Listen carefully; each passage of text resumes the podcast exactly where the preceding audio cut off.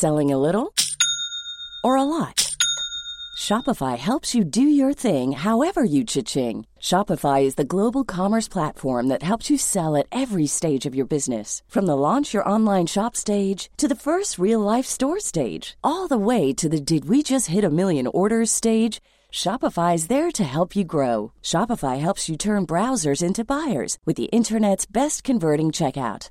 36% better on average compared to other leading commerce platforms because businesses that grow grow with Shopify. Get a $1 per month trial period at shopify.com/work.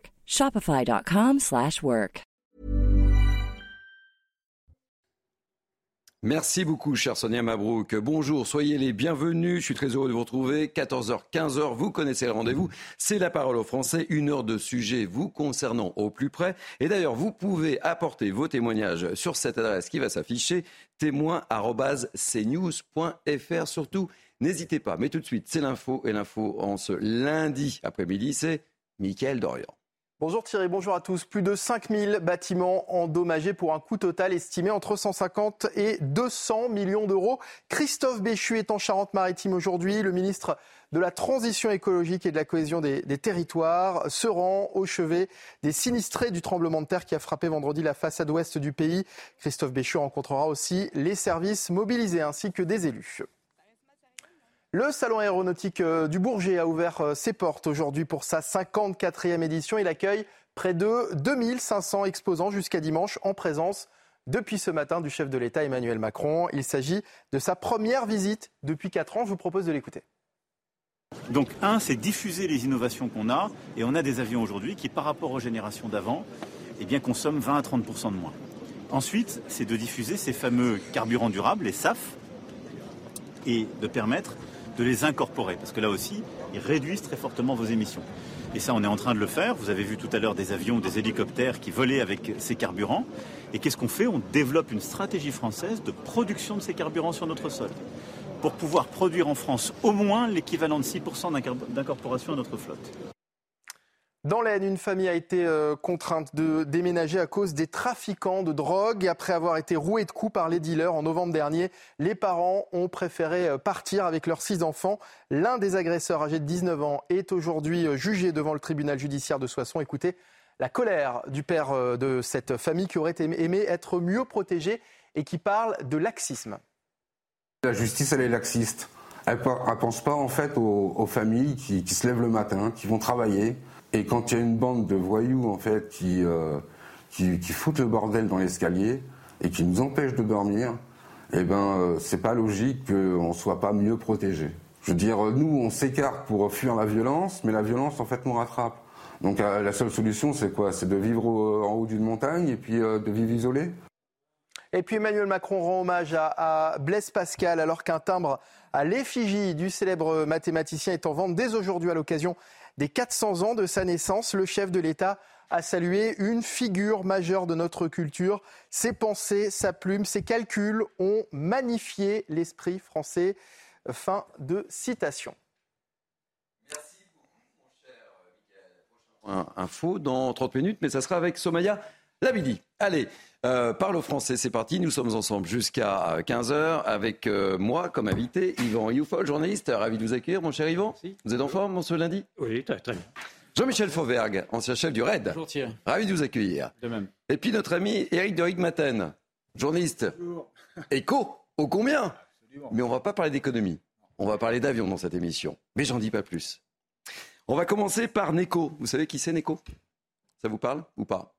Neko Non ben, je vais vous dire. Neko, c'est ce petit chat. Ah oui. Vous savez ben oui, n'est pas retenu prénom. C'est ce petit chat qui devait prendre le train avec ses maîtresses et qui s'était réfugié sous leur train en partance pour Bordeaux. On a beaucoup parlé. La SNCF avait tout simplement refusé de retarder le départ pour euh, le récupérer et, Neko a été tout simplement écrasé par le, par le TGV.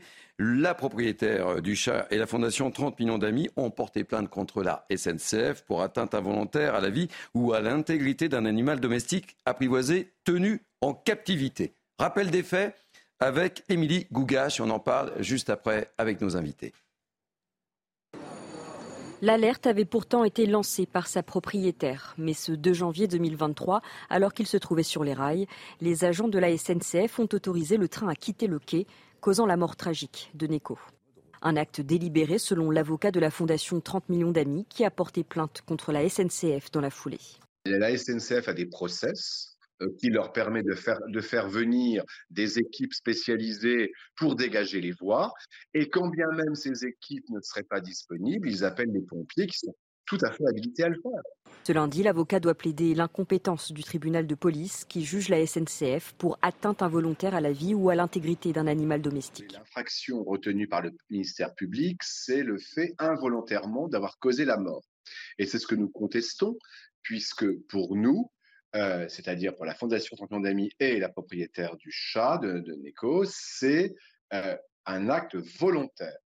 Si le tribunal de police est reconnu comme incompétent pour juger l'affaire, elle sera renvoyée devant le tribunal correctionnel de Paris. La SNCF sera alors jugée pour avoir volontairement donné la mort à Neko. Des faits passibles de six mois d'emprisonnement et de 7500 euros d'amende. Alors tout de suite, on va retrouver Stéphane Lamar, qui est président de l'association Stéphane Lamar de défense des animaux. Bienvenue euh, Stéphane Lamar, votre association s'est constituée partie civile. Vous espérez quoi de cette rencontre aujourd'hui? Effectivement, bonjour. Alors l'association Stéphane Lamar a effectivement déposé plainte et s'est constituée partie civile également à l'audience. Ce qu'on attend aujourd'hui, c'est que le tribunal se déclare incompétent, puisqu'on ne peut pas accepter une telle qualification pour une atteinte involontaire à la vie d'un animal. Ces faits sont des faits, euh, on va dire, euh, des véritables faits. C'était sciemment, c'était conscient qu'on allait rouler sur l'animal, le couper en deux. Et je ne comprends pas que le, conducteur de ce train n'ait pas refusé euh, de redémarrer. En fait, il n'aurait pas dû démarrer. Il aurait dû se dire il y a la vie d'un animal. Ça aurait été la vie d'un enfant, d'un adulte, d'un humain. En fait, qu'est-ce qu'on aurait fait? On aurait trouvé des solutions. Les pompiers seraient venus. Et c'est pas pour euh, du retard que la SNCF aurait euh, fait que forcément ça aurait voilà ce que je veux dire c'est que je comprends pas en fait je comprends pas la SNCF pourquoi ils ont roulé sur cet animal pourquoi ils l'ont coupé en deux alors qu'ils ont souvent du retard et une demi-heure, une heure de retard de plus par la SNCF, c'est monnaie courante, les voyageurs pareil, tout ça pour sauver la vie d'un animal, on n'aurait pu le faire. D'autant qu'on aurait pu facilement, euh, a priori, selon les informations dont on dispose, récupérer euh, Neko. Exactement, il aurait pu être récupéré puisque les propriétaires demandaient à aller sur les rails ou envoyer quelqu'un de la SNCF. On aurait pu couper l'électricité on aurait pu descendre sur les rails. En fait, c'était, euh, quelque chose de logique.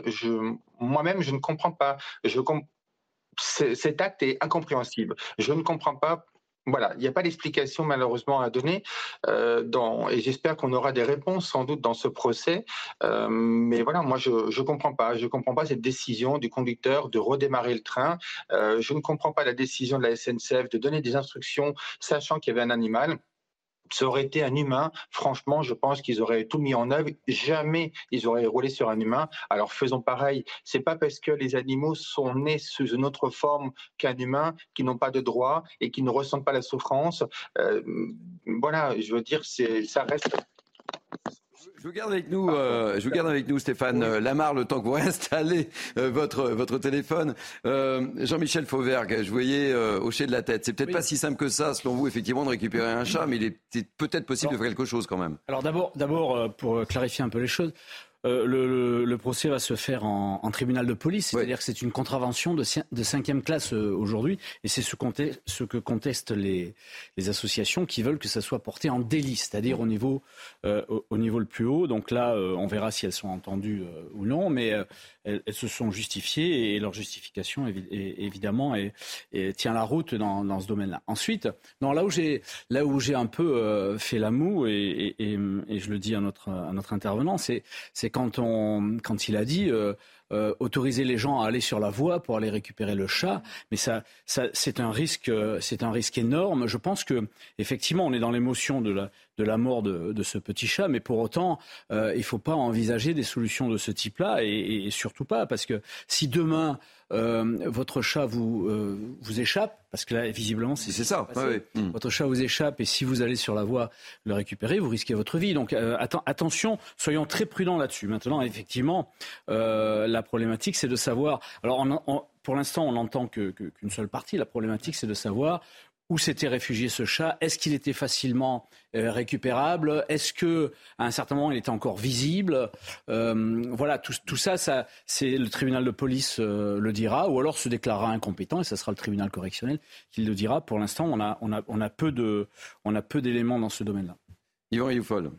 Oui, je, je, rejoins un petit peu cette analyse. Tout dépend de l'appréciation des faits. Là, nous avons une seule version, mais il y a une autre version. D'abord, j'ai quand même du mal à croire que la SNCF était persuadé que ce chat était sur les rails et que ce chat allait être coupé en deux pour reprendre la formulation des avocats. J'imagine quand même que c'est peut-être plus compliqué que cela et que ce qui s'est passé, c'est qu'effectivement, il y a eu une passagère qui a laissé échapper son chat et le chat est parti dans la gare. Mais est-ce que parce qu'on laisse échapper un animal, il faut bloquer tous les trains avant que cet animal soit retrouvé? L'animal pouvait être peut-être sur des quais ou je ne sais pas. Mm-hmm. Et donc, euh, il y a une appréciation des faits me semble-t-il, tout de même à, retenir. Et peut-être que l'acte involontaire est à prendre en compte aussi. Alors, je, vois très bien aujourd'hui que l'émotion est telle que la mort d'un petit chat devient bouleversant, bien entendu. C'est magnifique, en plus, euh, Nico. Durignat, vous souhaitez réagir? Non, mais, mais, en même temps, il faut, mais je termine, mais, en même temps, il faudrait, il faudrait tout de même apprécier les faits et ne pas lancer à la volée tout de même des actes d'accusation aussi graves que celui de, qui fait peser sur la SNCF le fait d'avoir voulu couper un chat en deux alors qu'il était vivant. Ça, paraît,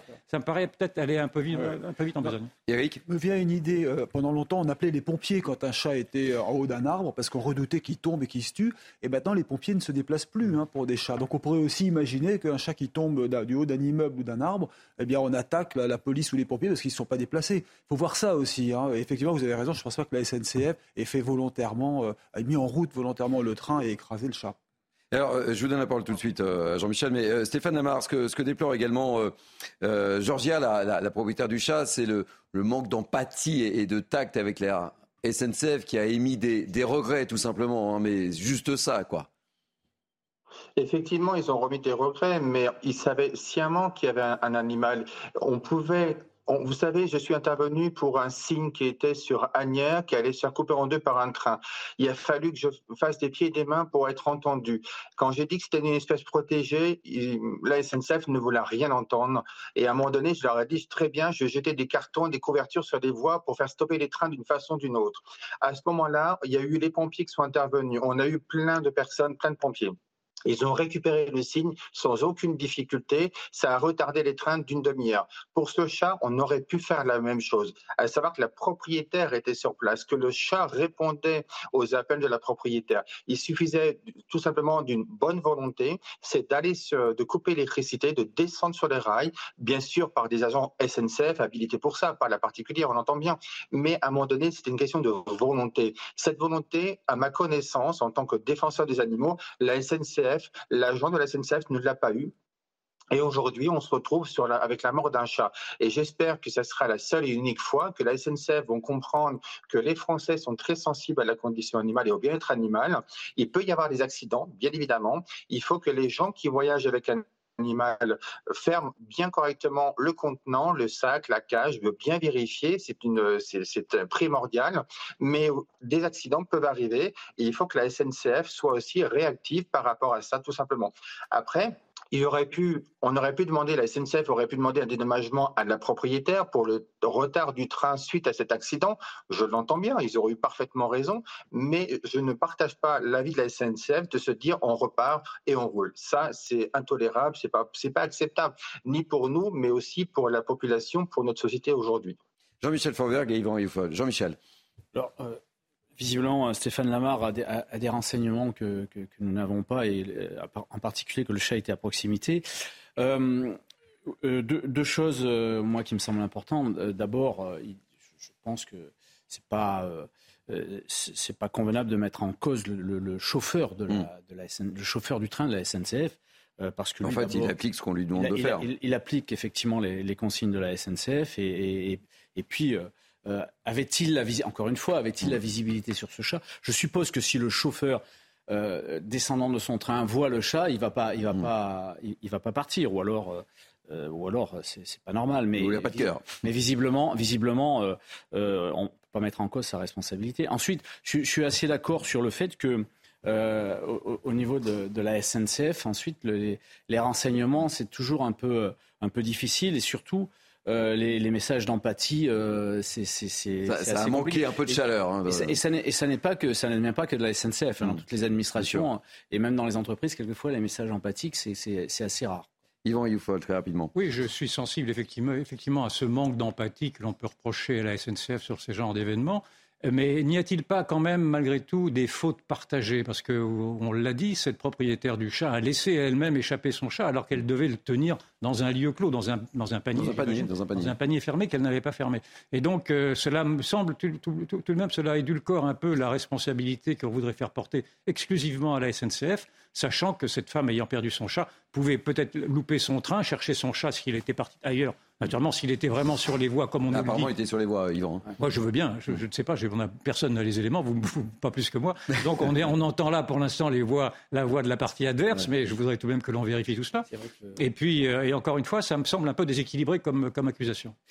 Stéphane très, dernière, euh, dernière remarque. Euh, qu'est-ce que vous souhaitez très concrètement, là, aujourd'hui, de ce procès? Tout simplement que ça serve de leçon hein, pour la SNCF, qui à l'avenir, ils avaient encore un cas similaire, qui réfléchissent en deux fois avant de relancer le, train éventuellement, mais aussi lancer un message aux propriétaires d'animaux lorsque vous voyagez avec un animal, de bien tenir votre chien soit dans les bras pour les chiens de petite taille, bien en laisse également, mais aussi d'enfermer les chats dans des contenants, dans des sacs de transport, dans des cages de transport adéquates pour le transport. C'est important pour éviter eh effectivement de ce genre de de, cas euh, pendant les transports. Merci Stéphane Lamar. Je rappelle que vous êtes président de l'association Stéphane Lamar de défense des animaux. Et évidemment, on va suivre cette affaire qui a ému la France entière. Et moi, ça me touche parce que euh, chez moi, j'ai un chat qui ressemble étrangement euh, à, ce joli petit chat. Jean-Michel Fauvergue, très, très bien le, dernier message de, Stéphane Lamar, très bien, très équilibré. alors aujourd'hui, effectivement, la SNCF perd perd la bataille de la de la communication et de l'image. Hein, quand vous voyez euh, le, gros museau d'un TGV ah, face à, ce petit minois, de, euh, c'est vrai que.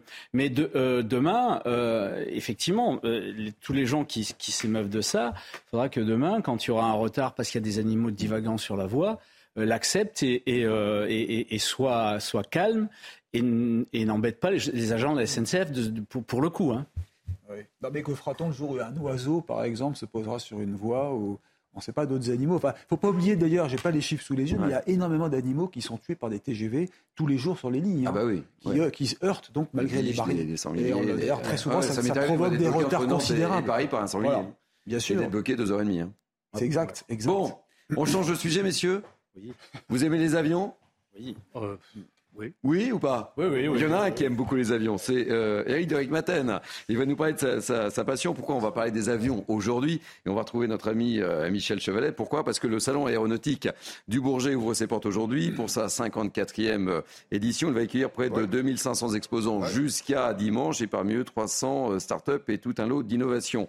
Mais alors que nos amis écologistes, comme Sandrine Rousseau, ça ne nous a pas échappé, ont tendance à être très critiques sur l'usage des avions, je que l'on évoque avec vous un sondage IFOP pour euh, le GIFAS, le groupement des industries françaises aéronautiques et spatiales, avec une question quel regard euh, les Français posent sur le transport aérien et la filière aéronautique? Eh bien, c'est plutôt très positif. On décortique ensemble les, chiffres. Euh, on, va en sortir quelques extraits. Est-ce que vous aimez prendre l'avion? La réponse est oui à 84%. Autre chiffre, la capacité euh, du secteur aéronautique à innover pour réduire l'impact du transport aérien sur l'environnement. La réponse est oui à 72%.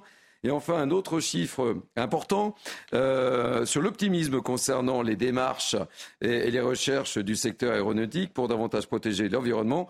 Les Français sont optimistes à 66%. Michel Chevalet, vous êtes euh, au salon du Bourget. Vous, vous, nous entendez bien Oui. Je vous vois souffler, Michel. Vous n'êtes pas content Oui, très bien, très très bien. Ben non. Ben, attendez, la attendez, je me méfie les sondages, mais la manière dont on pose la question, il y avait la réponse. Comment voulez-vous qu'un gars qui dise est-ce que vous êtes pour avoir des avions propres? Et que le gars il dit je m'en fous attendez, c'est pas c'est pas concevable. Forcément que la réponse était oui, si vous voulez. Pour moi, bon, il est utile ce sondage, mais on enfonce des portes ouvertes. Voilà, voilà, voilà ma réflexion. Mais c'est vrai que les gens aiment les avions d'une manière générale, qu'ils utilisent surtout pour les vacances et pour les affaires l'avion, nous sommes tout à fait d'accord, que cette industrie fait de gros progrès pour s'améliorer. Ben, vous en avez un qui vole derrière moi, un Airbus à 321, vous l'entendez quasiment pas. Ça fait des progrès énormes. Ils ont baissé la consommation. Donc tout ça, ça va, à mon avis, dans le bon sens. Bon, alors nous avons avec euh, nous en direct dans la parole aux Français Christophe Debien. Euh, Christophe Debien qui est président de l'Organisation pour le climat et l'économie circulaire. Et surtout, il est ancien pilote d'hélicoptère. Christophe Debien, je suis ravi de vous accueillir. Tout le monde se souvient que vous avez travaillé avec Sylvain Augier pour euh, plein d'émissions dont il ne faut pas rêver. Et, et ce qui m'intéresse, c'est votre double étiquette. Pilote et puis également défenseur du climat et de l'économie circulaire. Et on voit bien euh, Sandrine Rousseau qui conteste beaucoup l'utilisation des, des, avions. Qu'est-ce que ça vous inspire, même si Michel Chevalet a un petit peu démonté ce sondage sur lequel je voulais m'appuyer? Soyez bienvenue, euh, Christophe Debien. Merci, bonjour à tous, bonjour. Euh, en fait, à l'OCCE, donc l'Organisation pour le climat et l'économie circulaire, euh, nous défendons plutôt l'écologie positive, à contrario de ce que ceux qui préfèrent militer pour une écologie euh, culpabilisante, punitive et donc négative. Dans le cadre justement de, de, de, l'aéronautique, nous soutenons l'aéronautique, nous soutenons la filière aéronautique parce que effectivement, les avions polluent, mais en fait, aujourd'hui, on a développé un certain nombre de technologies, dont l'avion. L'avion était un rêve d'enfant à la base. L'avion était un outil qui nous a permis de voler. Donc de voler, c'était le premier rêve de l'humain. Et euh, cet avion, il faut le conserver. Évidemment qu'il faut développer des, produits, euh, euh des carburants, des carburants, ce qu'on appelle les carburants propres, ouverts. Euh, évidemment, évidemment qu'il faut transformer l'avion en un outil un petit peu plus respectueux de l'environnement, mais ne jamais l'abandonner il ne faut pas l'abandonner, l'avion. Alors, oui, en effet, j'ai fait beaucoup d'hélicoptères avec euh, avec Sylvain Augier dans le cadre des émissions L'Europe vue du ciel, La France vue du ciel. Donc, euh, c'était pour nous l'hélicoptère un, outil essentiel dans le constat que nous pouvions faire d'abord de ce qu'était l'environnement et de la nature, mais aussi euh, c'est un, un, outil qui nous a permis euh, de faire rêver les gens, de faire rêver les gens via la télévision. Donc, il ne faut pas oublier tout ça. Dans ce cadre-là, euh, évidemment, les changements pour réduire les impacts environnementaux sont nombreux lorsqu'on parle de, de de, de, carburants de synthèse, par exemple, pour l'aviation, eh bien, les carburants de synthèse sont évidemment des, outils essentiels. Alors aujourd'hui, un peu chers, c'est vrai. Mais je pense que les choses vont évoluer. Aujourd'hui, on peut faire des avions euh, quasiment propres avec euh, euh, des moteurs qui soient plus économiques, donc des carburants de synthèse. Mais aussi, il faut savoir que l'aviation, et notamment l'aviation euh, civile, travaille beaucoup en matière d'économie circulaire. Nous, on travaille avec des, des constructeurs euh, aéronautiques autour de ces sujets d'économie circulaire. Ils ont créé des réseaux complets de réutilisation de pièces d'avions pour réparer les avions qui volent, les, les, les flottes d'avions euh, en, en, vol actuellement. Donc tout ça, on, on, va poursuivre le, on va poursuivre le débat. Évidemment, on sent votre votre passion, je la comprends, et on a on a sur sur, sur notre plateau non pas Eric de Rickmatten, mais Eric de Saint-Exupéry, ah, qui est un que je rebaptise, parce qu'évidemment, on, vous êtes... on l'a retrouvé, on l'a retrouvé. Il est sur notre plateau, il était à côté de nous, on l'avait pas vu, mais je ne savais pas vous aviez cette euh, véritable passion pour euh, ces avions et vous ne comprenez pas. Vous, c'est un rêve de gosse. C'est vrai, et j'ai hésité entre journalisme et, et aéronautique. Bah voilà, c'est un scoop, enfin, en tout cas, pas. Voilà, c'était un rêve d'être pilote. Mais si vous voulez, gamin, ça correspond pile à la génération où l'aéronautique faisait rêver avec le Concorde, par exemple. On allait euh, voir euh, Concorde décoller, on était époustouflés, on allait au Bourget, euh, voir d'ailleurs aussi l'avion qui maintenant est statique, hein, puisque le 001, et, je, je, vous recommande d'aller le voir. J'ai emmené mes enfants. Et je vous assure, quand des gamins de, de 5 ou 6 ans devant le Concorde ou devant la fusée Ariane, eh ben, ils sont époustouflés. Et même le 747, qui est une autre époque maintenant, on est, on est triste de dire que le 747 ne vole plus. Mais je veux dire par là que cette passion, elle doit pouvoir se transmettre aux enfants. Alors à l'époque, bien sûr, c'était le début dans les années 70-80. Maintenant, je reconnais qu'il y a tellement d'avions et qu'ils se ressemblent un peu tous donc il y a un peu moins de, de passion.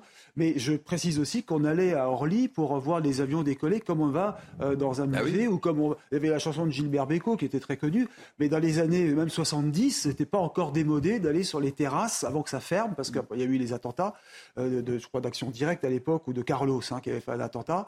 Et donc ça a été fermé vers 75. Mais on allait admirer les avions décoller. C'était quand même assez fantastique de voir cette poussée, d'entendre le bruit, l'odeur du kérosène. Aujourd'hui, ça paraît idiot de dire ça mais sentir un flux chaud de kérosène, ouais. c'était extraordinaire. Maintenant, Sandrine Rousseau, bien sûr, on en parlera. me vouerait aux gémonies si je, dis, si, je dis ça face à elle. Vous savez quoi On va voler vers la publicité, si vous me le permettez. On va continuer euh, ce débat. Euh, on sera notamment, euh, bien sûr, on va retrouver Christophe Debien, mais on, continuera ce débat avec vous et je vous poserai la même question, hein, Yvan Rioufol et, Jean-Michel, sur cette passion ou pas de, l'avion. Mais ça nous a tous fait rêver. Moi, mon gamin, je l'ai amené pareil comme vous, hein, voir les avions. Et on sera également avec Pierre-Michel Cando, ancien commandant de bord à Air France. Et puis on aura également Michel Chevalet. Ne zappez pas, on vole sur la pub et on se retrouve, on atterrira après. A tout de suite. Le temps passe trop vite. Hein. Nous sommes dans la dernière ligne droite pour la parole en français. Nous sommes ensemble jusqu'à 15h avec mes invités. On va beaucoup parler du Salon du Bourget, on va beaucoup parler des avions et de l'engouement des Français pour les avions, contrairement à ce que l'on dit. Mais tout de suite, euh, un point info avec Somaya Labidi. Ce chiffre inquiétant, pour commencer, l'Europe s'est réchauffée d'environ 2,3 degrés depuis la période 1850-1900 et avec un rythme deux fois plus rapide que la moyenne mondiale depuis les années 80 selon l'ONU et le, le programme européen Copernicus. En conclusion, l'Europe est la région du monde qui se réchauffe le plus rapidement.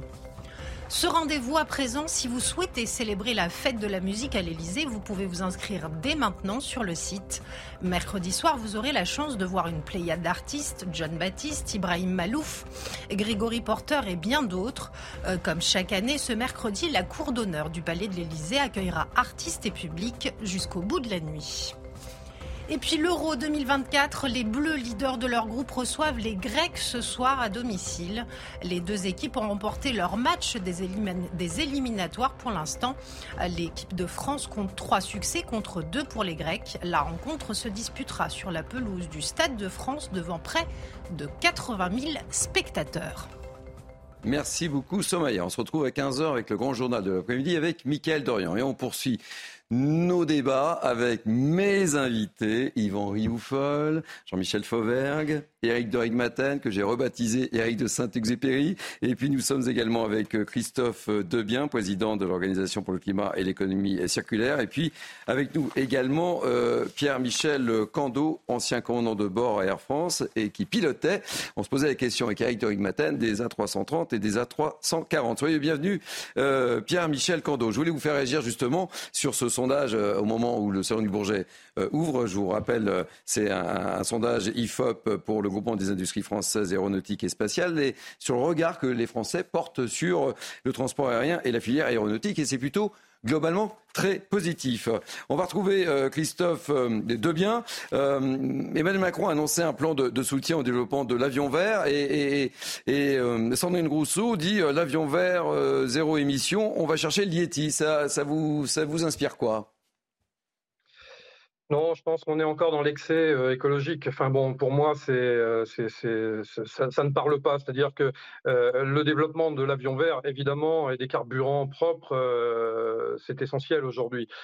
Sandrine Rousseau est sans doute très gentille, mais par contre, je pense que qu'elle, est vraiment dans l'excès de la, punition, de, la négation en matière d'écologie. Et je, je, ne pense pas que ce soit la bonne chose. D'ailleurs, lorsqu'on fait des sondages dans la population, dans les populations même européennes, puisque moi je travaille à Bruxelles, euh, on se rend compte que finalement les gens commencent à en avoir ras-le-bol d'entendre parler d'écologie de façon négative.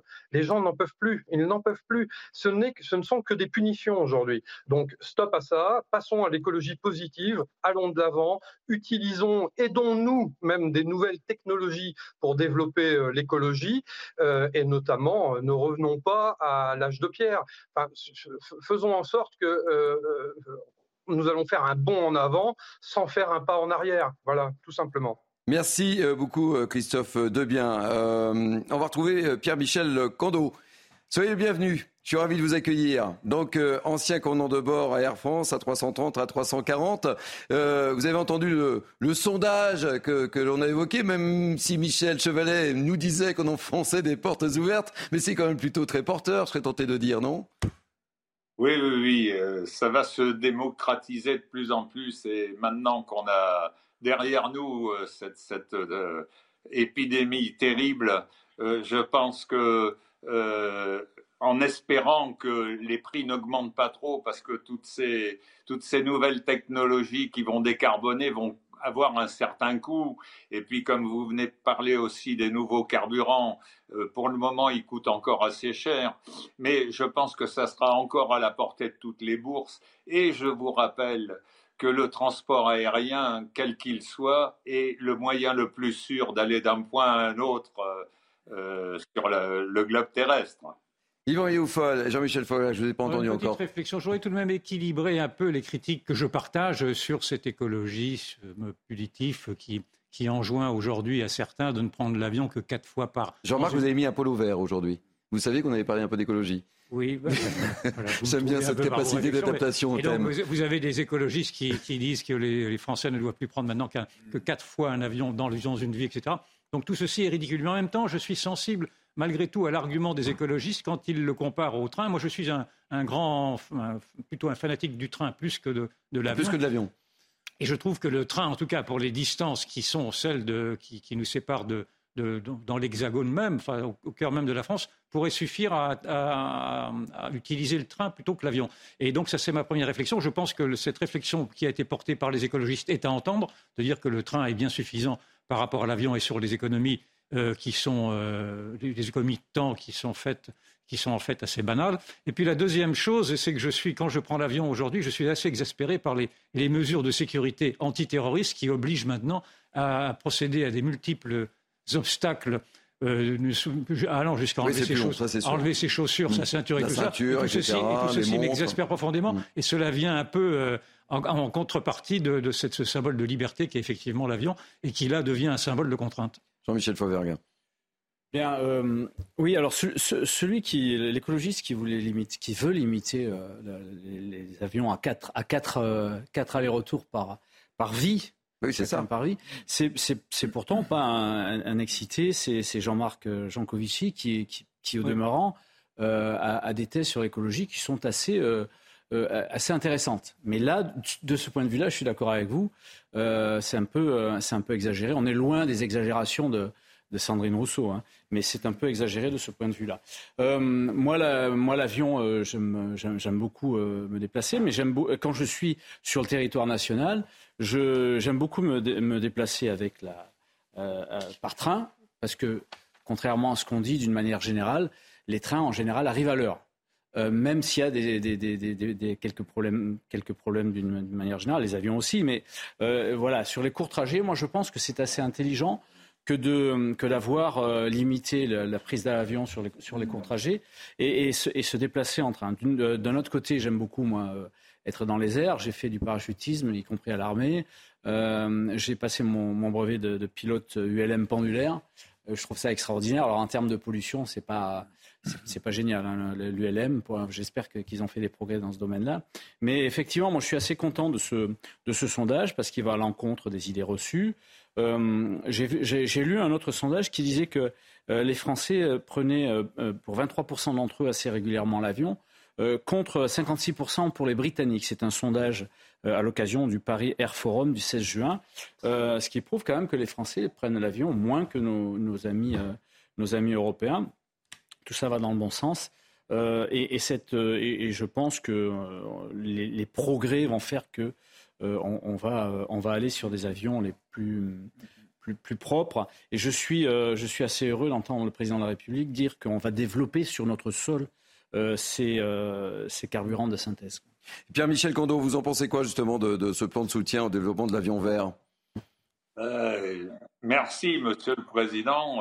Cocorico, parce qu'on va être encore à la pointe du progrès euh, je crois qu'on construit à Lac, euh, à côté de Pau. À côté de, à côté de Pau, à Lac, oui. Une unité de production.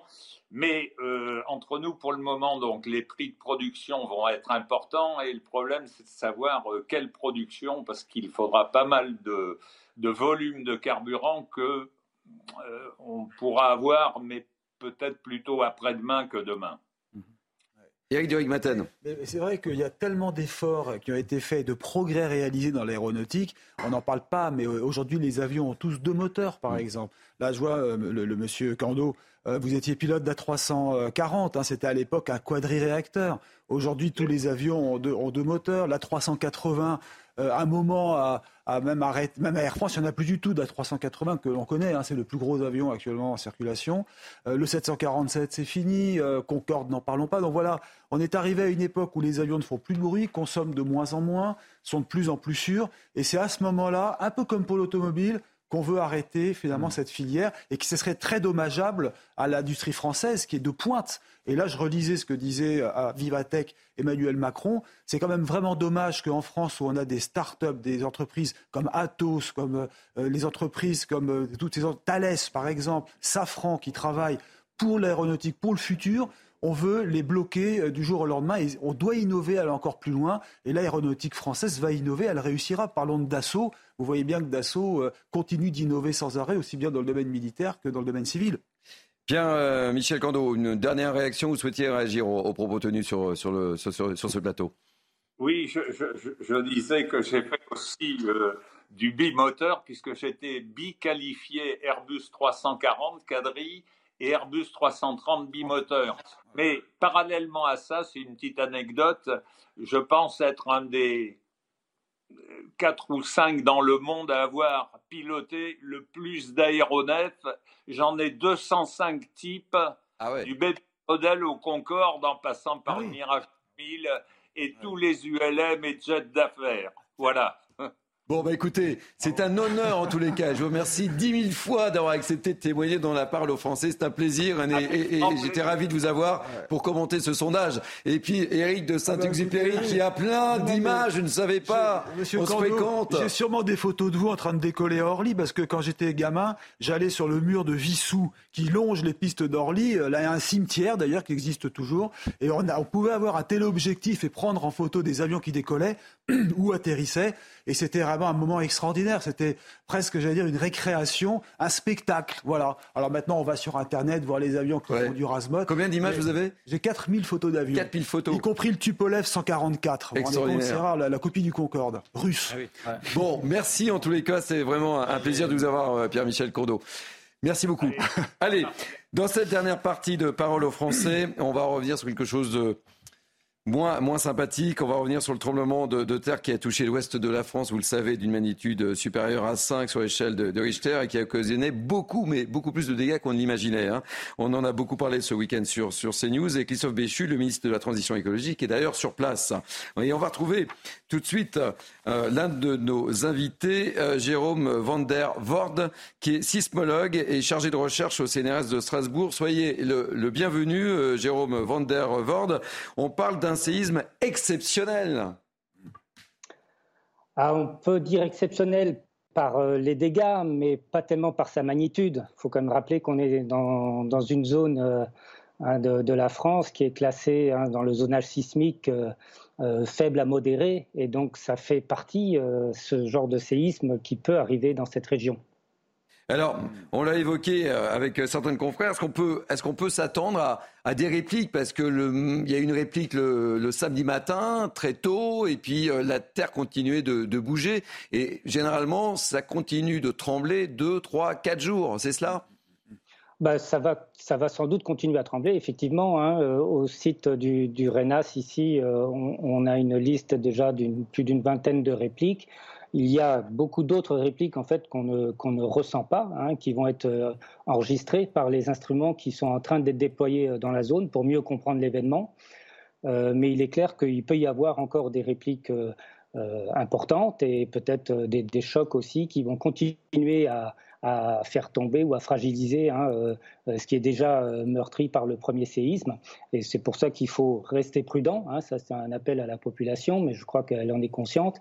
Hein. les murs qui ont été fragilisés, les cheminées qui ont été disloquées, ou les clochers, comme on peut le voir à, la Laigne en particulier, ben, il faut se méfier de ce qui peut encore tomber. Michel Chevalet euh, est toujours avec nous en direct. Après les avions, on va parler effectivement de ce tremblement de terre. Cette faille est, répertoriée. Vous avez toutes les cartes, Michel, et on la connaît bien en fait. Hein. Ben oui, enfin, nous avons été les premiers, j'étais avec vous sur le plateau, lorsqu'on a parlé de la, cause, c'est cette faille, c'est tout un réseau de failles hein, qui existe, mais enfin, la, plus importante qu'on appelle la, faille sud-armoricaine, qui part de l'Atlantique, passe au niveau de Brest, s'incurve, Nantes, et puis va jusque dans la Vendée. Et ça serait elle, c'est qui est qu'il y aurait un réajustement des tensions. Parce qu'il faut tout de même pas oublier, mon cher, c'est que l'Europe, enfin, et notamment la France et les États-Unis continuent à s'écarter de 2 à 3 cm par an. Donc vous voyez l'immensité, l'énormité de cette plaque qui fait la moitié de l'océan Atlantique et qui s'écarte, mais qui s'écarte par à coup et qui s'écarte avec ce qu'on appelle des, transformantes, c'est-à-dire des, comme des arêtes d'un poisson, si vous voulez. Et l'une de ces arêtes, si vous voulez, ben c'est le sud armoricaine, et donc c'est une faille qui est active de temps à autre. Et ce qu'on évoquait également ensemble, euh, Michel, c'est qu'effectivement, dans cette zone, dans l'ouest de la France, on n'est pas habitué à vivre ce genre de situation, d'où eh la panique des habitants. Euh, la Vendée, si... Non, non, la, Vendée est touchée. Ah, non, non, il y a encore... Tous les 20 ans, il y en a un. Non, non, non, non, non, non, non, les gens de, de, La Rochelle le savent bien, les gens de la Vendée le savent bien, ça gronde, et les petits, il y a les petits les gens de Strasbourg l'enregistrent. Non, non. Ce qui est, euh, ce qui est exceptionnel, et il a raison de le dire, c'est pas, c'est magnitude 5. Le problème, c'est les dégâts. C'est ce que nous avons dit. On était en direct. On avait dit attention, ça touche des vieilles habitations. C'est ce qui fait le charme, avec des moellons, avec du mortier hante qui ont 100, 150 ans. Et un choc une vibration comme celle-là, eh bien, décèle, comme il n'y a pas de chaînage entre les murs, le, toit, les portes et les fenêtres, c'est-à-dire les, chaînages quand on voit le béton armé, on voit les carcasses métalliques, eh bien, tout ça se désarticule, ça se lézarde, et une bonne secousse, ça descend. Hein, et, c'est ça qui est Et dès le départ, vous vous souvenez, on avait dit attention, les dégâts vont être beaucoup plus importants qu'ils n'apparaissaient. J'ai dit qu'ils apparaissaient au premier coup d'œil parce qu'il y a un certain nombre de maisons qui sont lézardées. Il faut bien faire une estimation avec des architectes et voir si les failles que l'on voit font que la maison est réparable et à nouveau habitable, ou malheureusement, il va falloir l'abandonner, la détruire. Merci beaucoup euh, Michel Chevalet. On vous retrouvera demain dans la parole aux Français, j'en suis persuadé, au Salon du Bourget. Merci pour toutes ces précisions, c'est toujours un bonheur de, vous avoir. Euh, un dernier mot, Jérôme Van der comment est, surveillée cette, euh, cette faille, cette activité sismique là depuis, depuis Strasbourg? Donc, euh, à l'échelle nationale, hein, donc il y a un réseau euh, sismologique hein, de stations hein, qui sont réparties sur l'ensemble du territoire national, qui, qui, surveillent euh, en permanence l'activité sismique. En France, c'est le, le, commissariat à l'énergie atomique qui est en charge de l'alerte sismique. Dès qu'il y a un séisme un peu important, c'est eux qui déclenchent ce qu'on appelle une alerte et qui permet ensuite d'aller surveiller ce qui, ce, qui, a tremblé d'un peu plus près.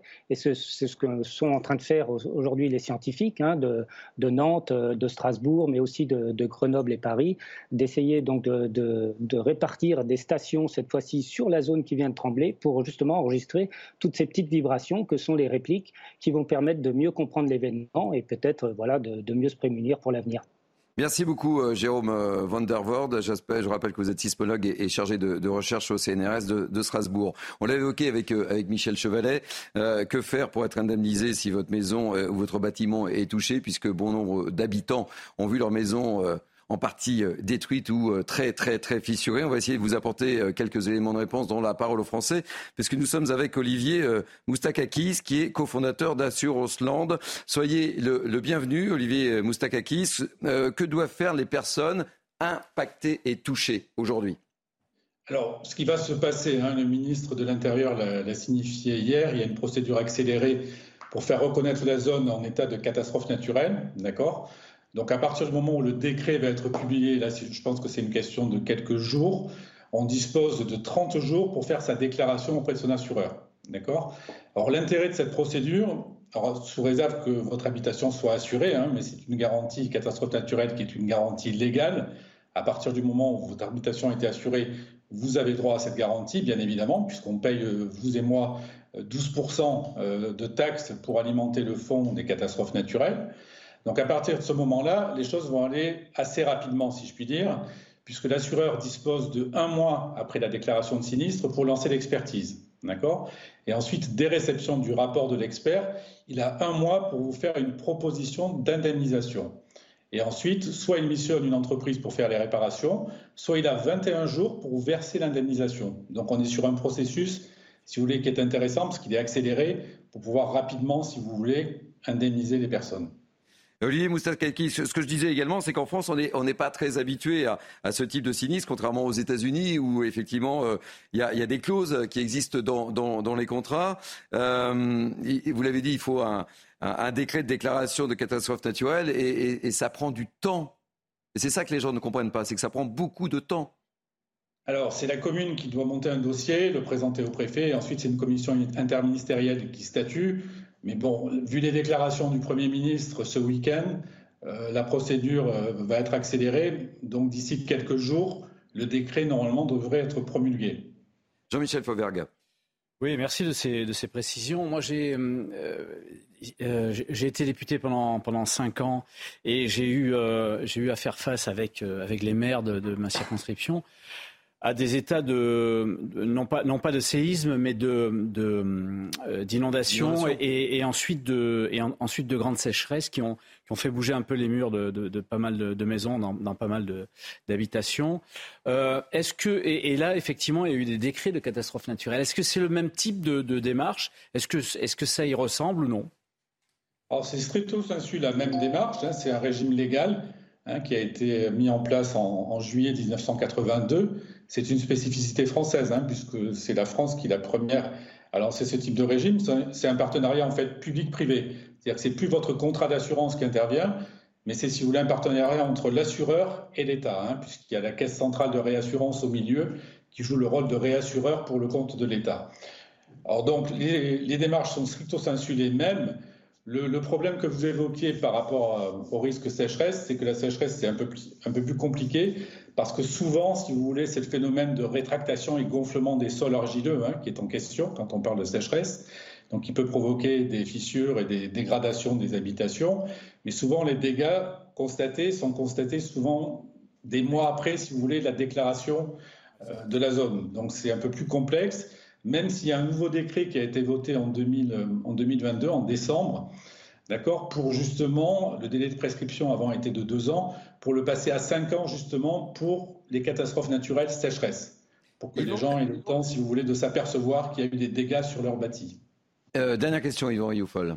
Est-ce que vous avez une idée, malgré tout, euh, du, du, nombre de familles qui est également à reloger? J'imagine qu'il y a des logements qui sont devenus peut-être inhabitables. Est-ce que ces familles sont relogées? Qui les prend en charge? Comment fonctionnent les assurances?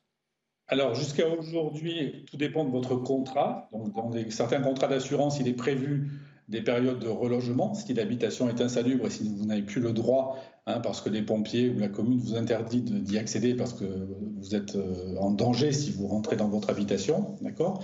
Et ce nouveau décret, ce fameux décret de 2022, va obliger à partir du 1er janvier 2024 à inclure les frais de relogement, alors qui seront limités pour une période allant jusqu'à six mois, directement dans le régime catastrophe naturelle. Donc ce n'est pas le cas aujourd'hui, ça sera à partir du 1er janvier 2024. Mais aujourd'hui, vous avez certains contrats et certains assureurs qui proposent justement euh, des options pour justement pouvoir être relogés dans le cas de figure qui, nous arrive en ce moment. Merci euh, mille fois pour toutes ces précisions ô combien utiles, Olivier Moustakakis. Je rappelle que vous êtes cofondateur d'Assure Land. Voilà, ainsi se termine la parole aux Français. Merci, cher Yvan Youfol. Merci, Jean-Michel Fauvert. Merci, mon cher Eric de Rigmaten. J'ai découvert que vous étiez passionné d'avion et la France entière aussi. Euh, merci à, à Noan Baumier qui nous accompagnait, Justine euh, Kirkera. Merci à, Thomas Leroy qui m'ont aidé à, préparer cette parole aux Français. Merci à Jacques Sanchez à la promotion. Merci aux équipes en régie.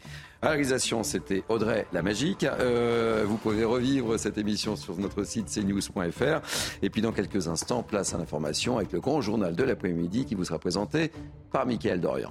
A tout de suite. Il est quasiment 15h, c'est le moment de votre grand journal de l'après-midi sur CNews, journal qui vous est présenté par Mickaël Dorian. Bonjour Mickaël. Rebonjour Thierry, bonjour à tous. Plus de 5000 bâtiments endommagés pour un un coût total estimé entre 150 et 200 millions d'euros. Christophe Béchu est aujourd'hui en, Charente-Maritime. Le ministre de la Transition écologique et de la cohésion euh, des territoires s'est rendu au chevet des sinistrés du tremblement de, de terre qui a frappé vendredi l'ouest du pays. Les détails sur place d'Antoine Estève. Oui, le ministre a rencontré les habitants de ce village fortement touché par ce séisme vendredi 5.5 sur l'échelle de Richter et une cinquantaine de maisons partiellement détruites qui ne sont plus du tout habitables. Christophe Béchu a voulu annoncer tout d'abord la solidarité nationale avec un dispositif de logement d'urgence qui existe en France. Il a affirmé que chaque personne qui le nécessite sera relogée autant de temps qu'il le faudra. Deuxième annonce cette fois-ci sur la sécurité avec cette dame qui a interpellé le ministre en lui disant mais que vont devenir toutes ces maisons abandonnées et nuit, eh bien, il a affirmé que la gendarmerie allait surveiller en permanence, à partir de maintenant, toutes les maisons et tous les villages qui ont été touchés par ce séisme pour éviter évidemment tout risque de cambriolage ou de pillage. Les assises des finances publiques se tiennent aujourd'hui à, Bercy. L'objectif est le désendettement de la France et la réduction du déficit public d'ici 2027. Le ministère des Finances précise qu'au moins 12 milliards d'euros d'économies seront nécessaires pour boucler le projet de budget hein, pour 2024, dont une partie proviendra des économies annoncées lors de ces assises. Dans l'actualité euh, également, le salon aéronautique euh, du Bourget a ouvert ses portes aujourd'hui. Pour sa 54e édition, il accueille près de 2500 exposants jusqu'à euh, dimanche. Le président de la République est sur place depuis ce matin. Il n'y s'y était pas rendu depuis 4 ans. Thomas Bonnet est également sur place en compagnie de Sacha Robin. Thomas, quels sont les enjeux de cette visite présidentielle au Salon du Bourget? Eh bien, tout au long de sa visite, le président de la République aura tenté d'apporter euh, des solutions à cette question comment conjuguer développement du secteur aéronautique et développement euh, durable? En fin de semaine dernière, déjà, le chef de l'État avait présenté un vaste plan d'investissement pour euh, développer un moteur plus économe, développer le biocarburant ou encore pour aider les startups qui travaillent sur des projets d'avions électriques ou à hydrogène. Ici, au Bourget, le chef de l'État parle, je cite, d'une sobriété raisonnable et de bon sens en opposition à ceux qui voudraient, euh, par exemple, limiter le nombre de voyages en avion. Tout au long de ces déambulations ici euh, au Bourget, le chef de l'État aura pu rencontrer euh, les principaux acteurs du secteur de l'aéronautique, secteur qui a repris des couleurs. En témoigne d'ailleurs la tenue de ce salon, puisque comme vous le savez, il n'avait pas eu lieu depuis 4 ans. L'édition de 2021 avait dû être annulée à cause de la pandémie de Covid-19. Merci beaucoup Thomas Bonnet. Les images sont signées Sacha Robin pour CNews. Emmanuel Macron qui demain recevra la, chef de la, de la chef du gouvernement italien, Giorgia Meloni, annonce de l'Elysée qui euh, précise que cette rencontre intervient dans un contexte mouvementé entre les deux pays. La SNCF devant le tribunal de police de, Paris, l'entreprise ferroviaire est accusée d'atteinte involontaire à la vie d'un animal domestique. Le 2 janvier dernier, malgré l'alerte de sa propriétaire, un chat qui se trouvait euh, sur les rails a été écrasé par un TGV gare Montparnasse. L'avocat de la Fondation 30 millions d'amis souhaite que la SNCF soit jugée pour avoir volontairement donné la mort à ce chat. On l'écoute. J'attends principalement que euh, la juridiction qualifie correctement les faits. Le ministère public a poursuivi sur le fait involontairement d'avoir donné la mort à un animal et nous, nous considérons que c'est un fait volontaire. Pourquoi? Tout simplement parce qu'en amont de tout cela, la SNCF a analysé les faits, a pris une décision et cette décision est volontaire et à l'issue de cette décision a décidé, sans faire de pléonasme, de faire démarrer le train. Donc c'est bien un acte volontaire. L'actualité internationale, le secrétaire euh, d'État, euh, euh, le secrétaire général américain Anthony Blinken a rencontré le président chinois Xi Jinping. Cet entretien intervient au deuxième et dernier jour de sa visite en Chine, une première en près de cinq ans pour un chef de la diplomatie américaine. Et alors que les tensions sont vives toujours entre les États-Unis et la Chine. Allez, tout de suite, on passe à la chronique sport avec du foot et les qualifications pour l'Euro 2024 au Stade de France ce soir. La France reçoit la Grèce. Votre programme avec Groupe Verlaine, centrale photovoltaïque à poser en toute simplicité n'importe où. Groupe Verlaine, connectons nos énergies. France-Grèce, ce soir à Saint-Denis, où l'occasion pour certains de retrouvailles, notamment Jules Koundé et Aurélien Chouameni, installés chez les pros à Bordeaux lors du passage en Gironde de l'actuel sélectionneur grec l'Uruguayen Gustavo Poyet, qui a également côtoyé Didier Deschamps à Chelsea entre 1999 et 2000. Une formation Hélène qui s'est imposée lors de ses deux premiers matchs qualificatifs à l'Euro 2024, 3-0 à Gibraltar et 2-1 contre l'Irlande vendredi. Si les Français se disent méfiants, leur seule défaite en 8 matchs contre leurs visiteurs du soir remonte au calendrier grec. C'était à l'Euro 2004, compétition remportée par la sélection Hélène. Vous avez regardé votre programme avec Groupe Verlaine. Isolation thermique par l'extérieur avec aide de l'État. Groupe Verlaine, connectons nos énergies. Ainsi se termine ce grand journal. Merci beaucoup, Mickaël euh, Dorian. Euh, dans quelques instants, vous allez retrouver la grande interview de Laurence Ferry de la matinale. Son invité était Olivier Klein, ministre délégué chargé de la ville et du logement. Et puis à 15h30, autre rendez-vous important, vous retrouverez Nelly Denac pour 90 minutes info. Et moi, je vous donne rendez-vous demain à 14h pour la parole aux Français. Bel après-midi sur CNews.